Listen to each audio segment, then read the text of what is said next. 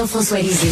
On va juste dire qu'on est d'accord. Thomas Mulcair. Je te donne 100 raison. La rencontre. C'est vraiment une gaffe majeure. Tu viens de changer de position. Ce qui est bon pour Pitou est bon pour Minou. La rencontre. Lisée.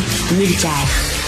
Alors, Jean-François, un couple qui fait, mon Dieu, mettons euh, 30 000 dollars chacun. Alors, un couple qui fait 60 000 dollars va recevoir 1000 dollars du gouvernement et un couple qui fait euh, près de 200 000 euh, va recevoir aussi 500 dollars euh, du gouvernement. Est-ce que c'est équitable?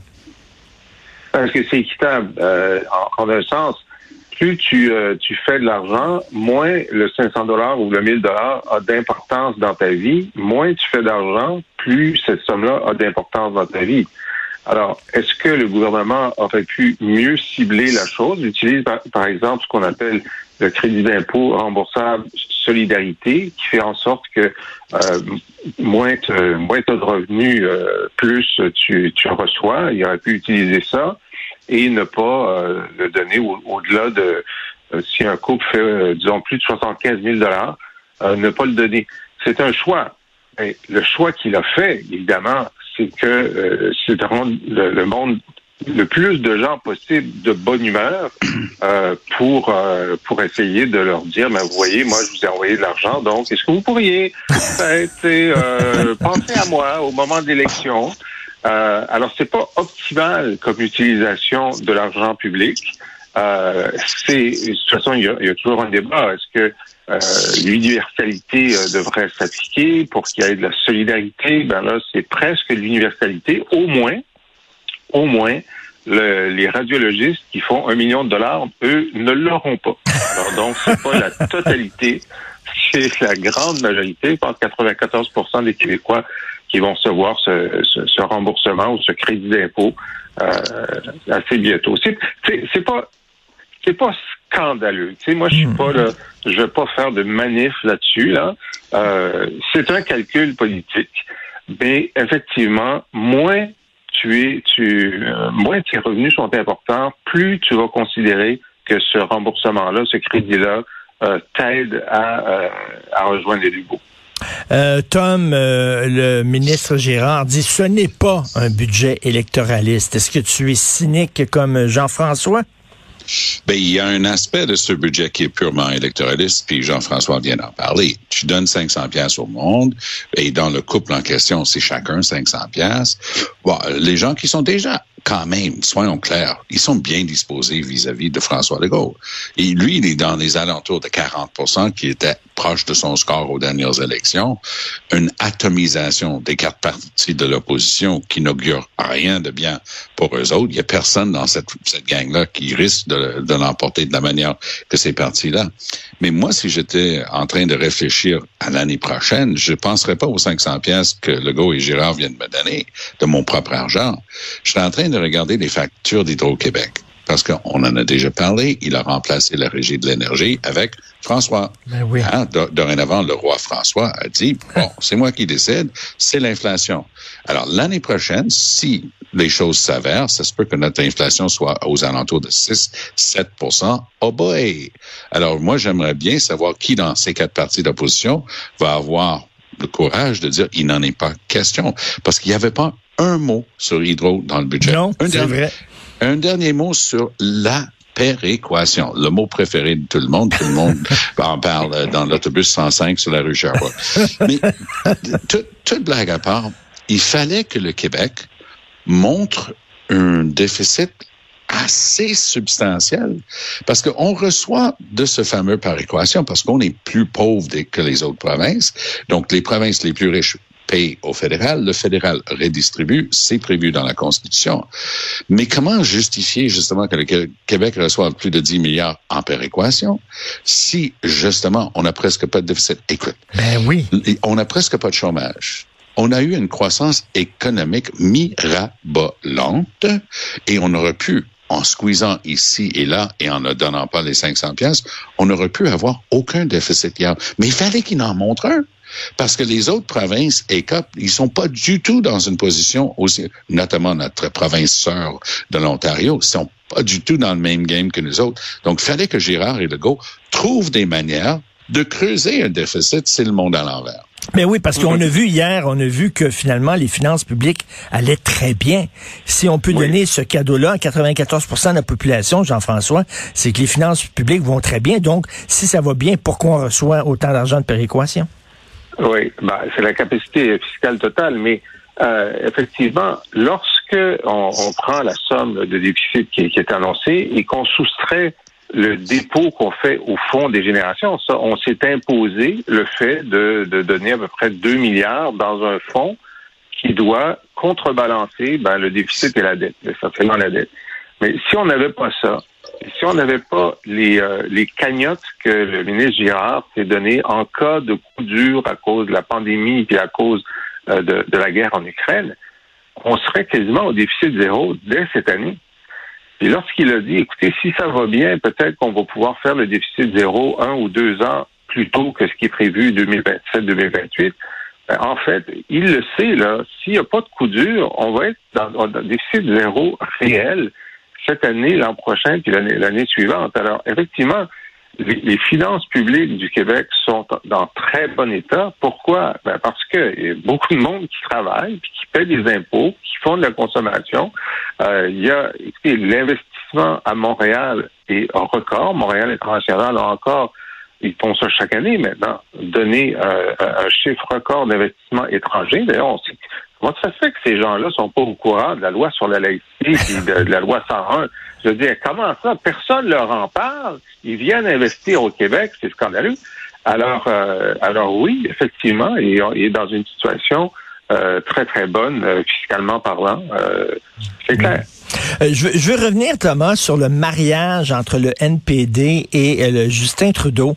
Il y a beaucoup de gens qui se sont élevés hier en disant, ben là, c'est pas démocratique parce que le NPD, on n'a pas voté pour eux autres. On n'a pas voté pour le programme du NPD. D'ailleurs, il se portait très mal dans les sondages. Et là, soudainement, on va se retrouver avec un programme qui va être peut-être à 50% ou à 40% NPD. Euh, que ça, ça viole les règles démocratiques. Qu'est-ce que tu en penses?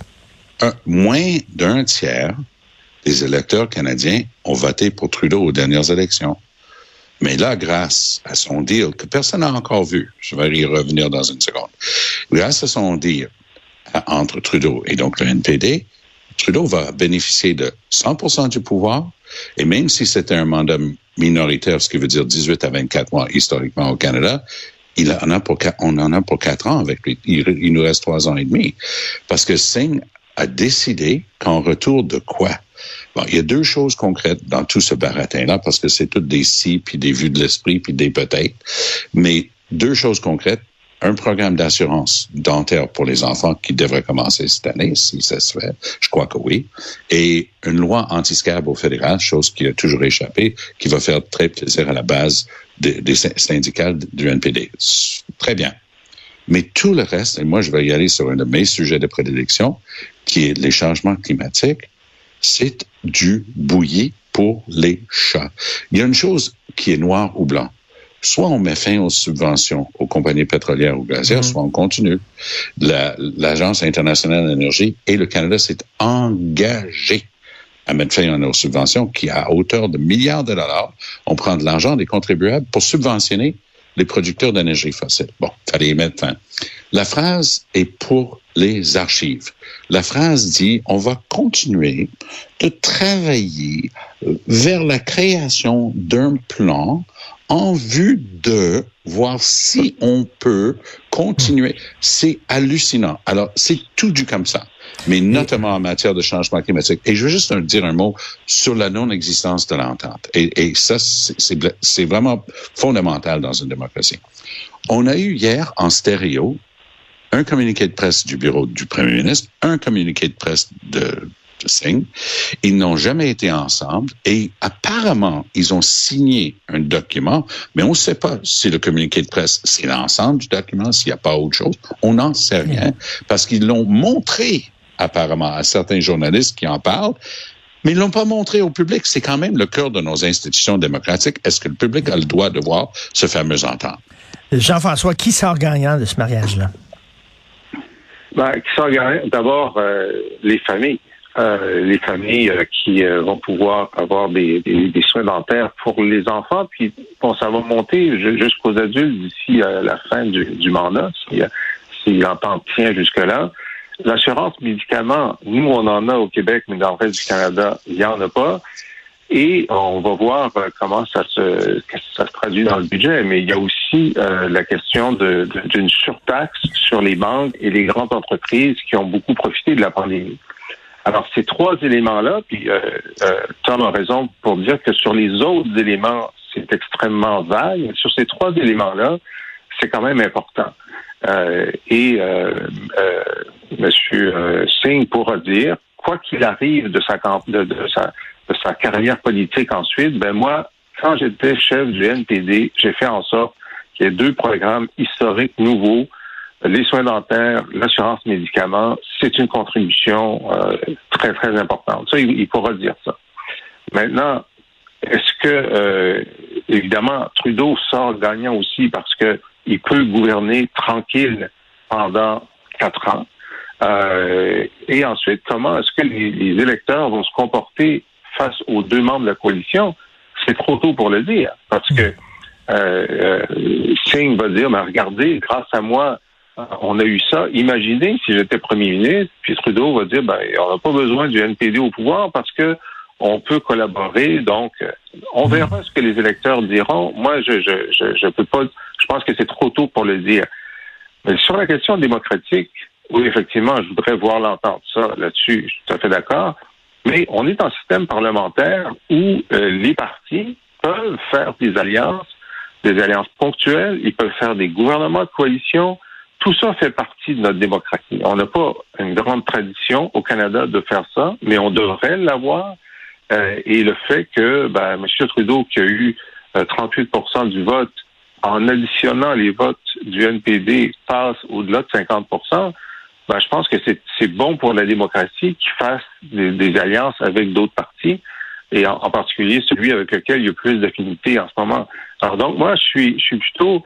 Euh, je trouve que c'est une c'est une bonne nouvelle qu'on euh, on puisse commencer, comme le font l'Allemagne, euh, comme l'ont fait la France, la Grande-Bretagne et d'autres, à, commencer à, s'habituer euh, dans un, Parlement fragmenté de faire des alliances et pourquoi pas un jour des vraies coalitions. Et rapidement, Trudeau qui débarque à Bruxelles, Tom.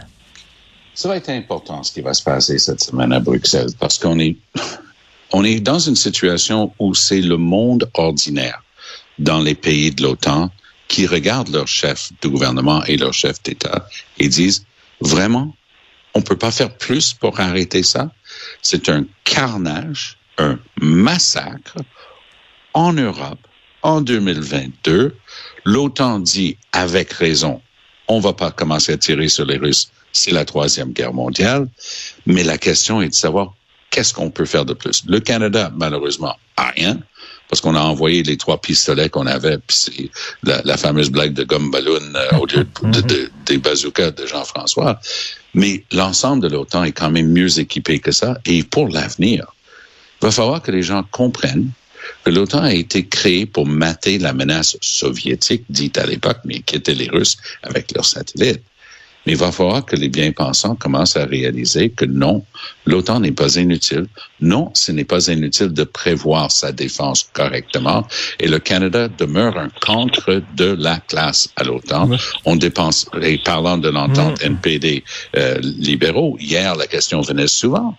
Est-ce que vous allez rencontrer les 2 de l'OTAN? Et Trudeau refusait de répondre. Non, on parle, on parle beaucoup, mais on n'agit pas. Merci beaucoup à vous deux. Merci, on se reparle demain. Si vous voulez euh, lire les commentaires de Jean-François, euh, lisez sur l'actualité ou écoutez son excellent blog où euh, il commente l'actualité et il nous rappelle aussi les grands moments de l'histoire du Québec. Allez à la boîte à